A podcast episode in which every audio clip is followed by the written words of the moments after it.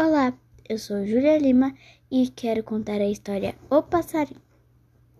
Era uma vez um passarinho bem pequenininho que não sabia voar, igual os irmãos que também não sabiam.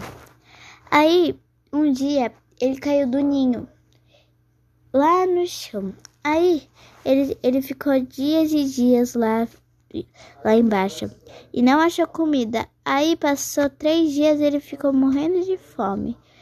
Aí, tinha duas crianças que estavam jogando migalhas de pão no chão. E aí ele ficou comendo cada migalhinha que ele jogava.